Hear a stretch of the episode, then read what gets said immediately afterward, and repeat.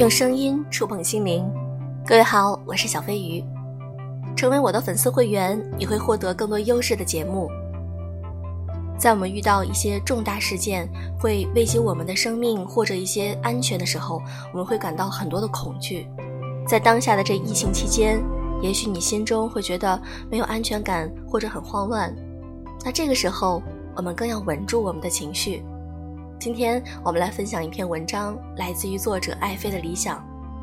内心越慌乱，你越要修炼这四件事儿。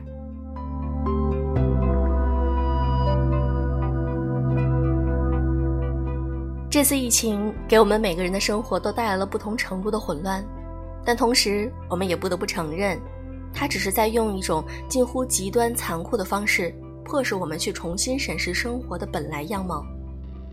原本的生活是祥和的，忽然某个意外出现，也许是被离婚分手，也许是被公司辞退，也许是生病住院，也许是有人欠了你债迟迟不还，也许是孩子被人欺负，于是混乱就发生了。在混乱中，你的情绪跌宕起伏，你的人生乱成一团，然后慢慢的，也许是意外被消除了。也许是你适应了，生活再一次的回归到了秩序和稳定中，直到下一次意外的发生。多希望我们所有的人生活都是永远平静、没有波澜的，只有喜悦，没有痛苦的。然而，在真实世界中，这只能是一种幻想。对于那些突如其来的意外事件，我们既没有消除的魔法，也没有改变的能力，因为。混乱都是来自于外界，不受你我控制。但与此同时，我们也不是什么都能做。这时的我们，可以在混乱之中修炼自己的内在稳定性，从而成为一株坚韧的树。狂风暴雨来时，它左右摇晃，但没过多久就能恢复原貌，继续茁壮，不因风而断，不因雨而残。所以这篇文章并不仅仅是为了还在这段疫情中内心无法平静的我们，同时也是为了很多前来咨询我情感问题，或者说遇到生活中突发事件而无法恢复原本生活的你们。接下来，我将跟大家介绍修炼内在稳定性的四个维度。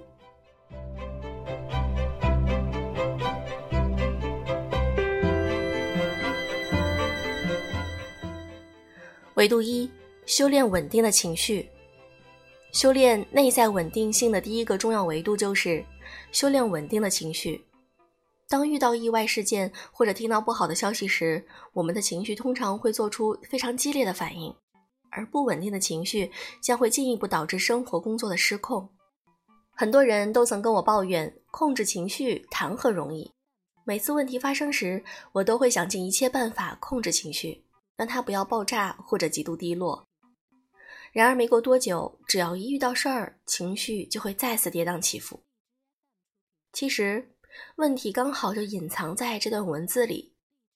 对于情绪，我们要做的从来不是控制，相反，我们要去观察。假如我们能够平静如实的观察自己正在发生的那股情绪，抽离的看着它，就像是看着另一个人的情绪，那么你的情绪问题就会解决大半。相反，假如你不能够抽离，而是与你的情绪合二为一，他在哪儿你就在哪儿，他将你带去哪儿你就去哪儿，那么你就只能深陷其中，随之跌宕起伏。所以，想要获得情绪稳定性的第一个方法就是观察它。在你观察之后，也许你可以去接纳它，比如带着关怀、带着爱对你自己说：“我有这样的感受，很正常。”大家在面对这样的情况时，都会出现同样的感受。我有这样的感受是可以理解的，我允许自己有这样的感受。或者，你也可以尝试用理性的思考去看一看，到底是什么样的不切实际的想法或思维模式导致了你的这种情绪。如此一来，你的情绪就会渐渐的消退，甚至无声无息的消失。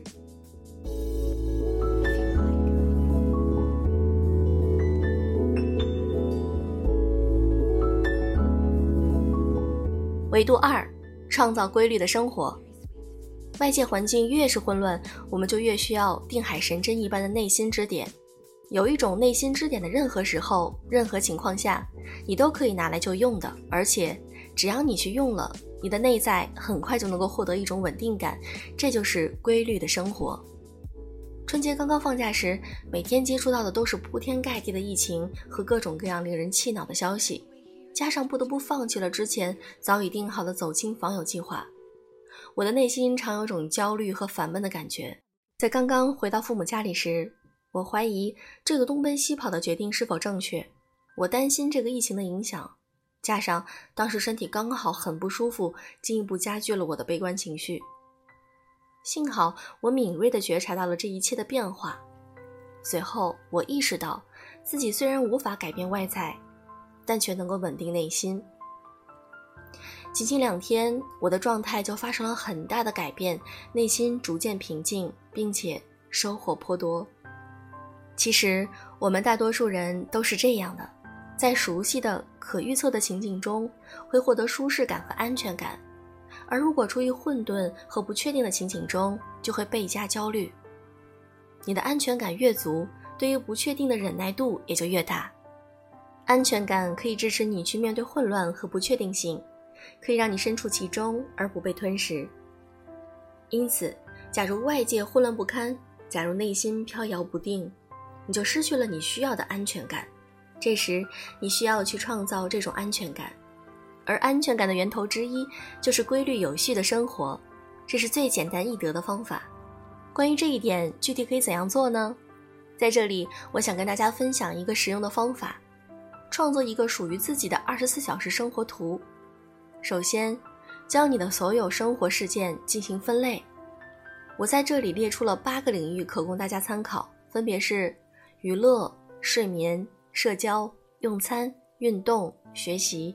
工作、家庭，你可以根据自己的实际情况增加、删除、修改其中任何领域，然后根据自己的实际情况，在每个领域中写出具体的事件并分配时间。记住，你一天只有二十四小时。最后，将你的生活事件安排到各个时间段里，并严格执行。当你将自己的生活都安排到二十四小时图中后，就可以按照它去执行了。在执行的过程中，你的内心会变得越来越笃定，而你的内在稳定性也会变得越来越强。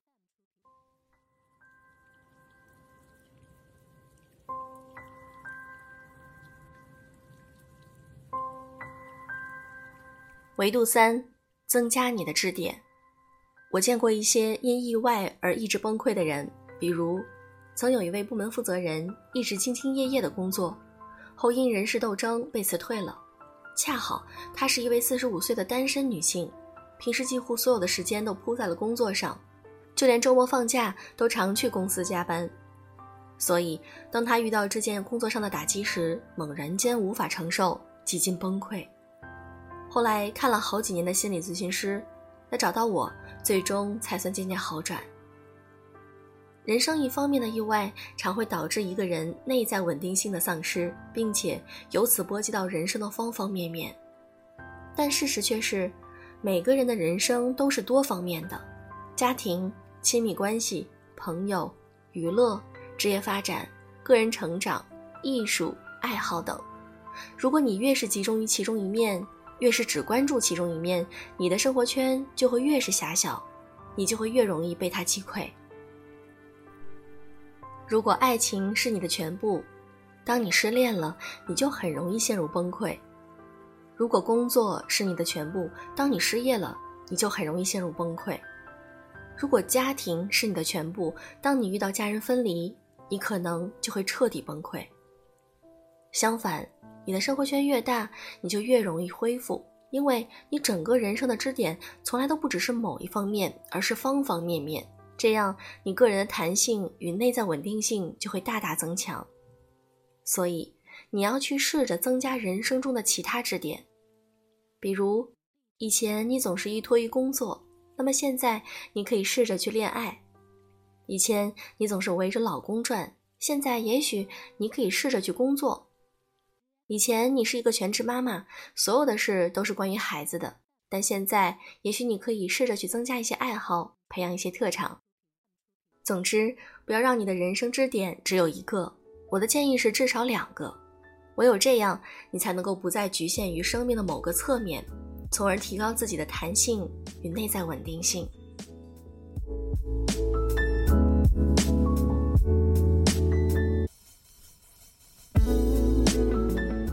维度四，设置你的灯塔。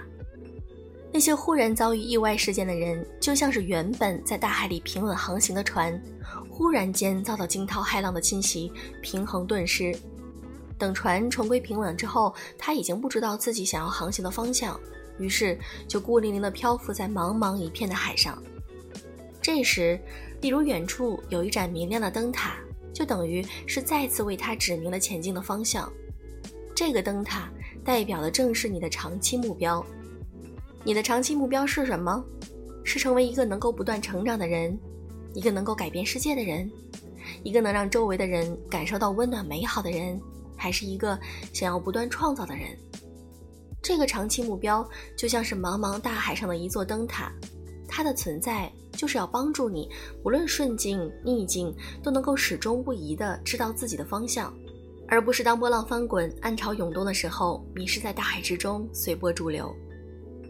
假如你的长期目标是用两年的时间学好英语，进入外企工作，那么这个目标是因为疫情的出现、混乱的发生而改变吗？显然不应该。这次意外和混乱的发生，也许耽误了你七天时间，也许会更久，也许你还会用“我连生死都不知道，何必学英语”的借口去回避你要做的事情。但是千万别忘了，如我开篇所说，真实的人生就是这个样子。它会不断的被各种各样的意外打乱，你以为这里是最后一次混乱，但也许很快会有再一个。所以，假如你每一次的意外来袭时都让你放下计划，那最终将会怎样呢？你的长期目标还有可能实现吗？不用我说，你也知道答案。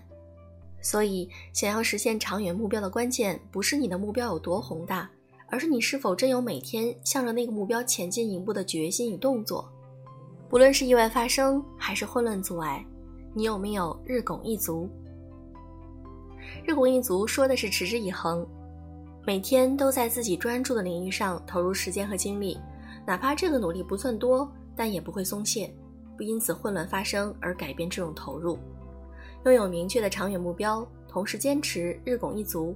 就等于获得了内在稳定性的那盏灯塔，向着灯塔日拱一卒，不论逆境顺境、混乱祥和，这就是修炼内在稳定性的重要维度。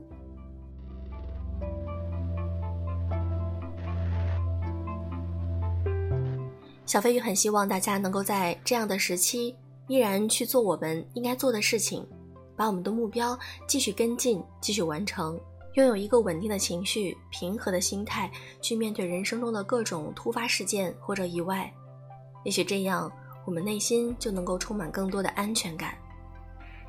好了，非常感谢粉丝会员们的支持和喜爱，今天的节目就是这样。如果你想添加我的微信，可以添加小飞鱼的全拼音小飞鱼零三零六，小飞鱼零三零六。